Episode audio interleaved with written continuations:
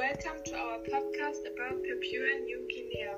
Today we are going to interview some residents. Mary Scott is our first person. How is the political system in Papua New Guinea? It's a parliamentary government system. In the legislative branch, we have the House of Assembly, which has 111 seats.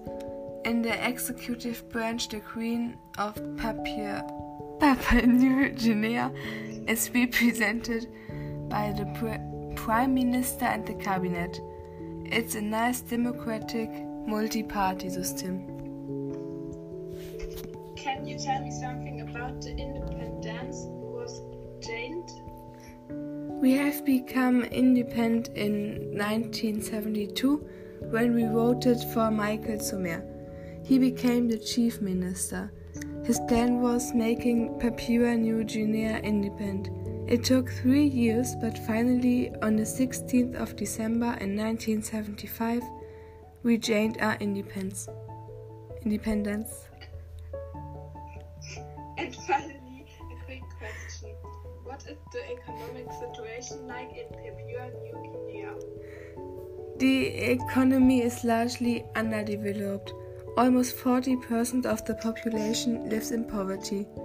Subsistence farming makes the biggest part of economic activity.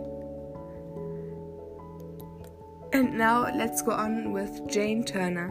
Can you tell me something about the culture?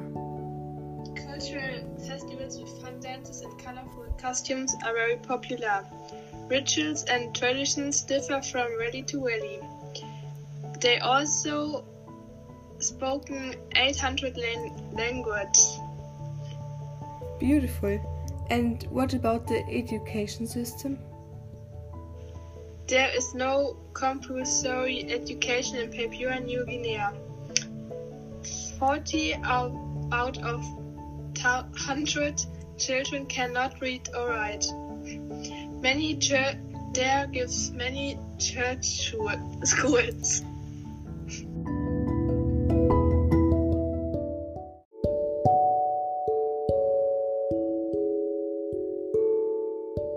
Were there any royal visits in the past, or are there any pending? Prince Charles and his wife Camilla were received with a colorful welcome ceremony in 2012.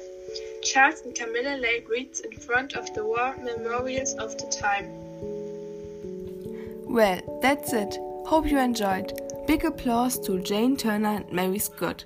See you next week. Bye and have a nice day.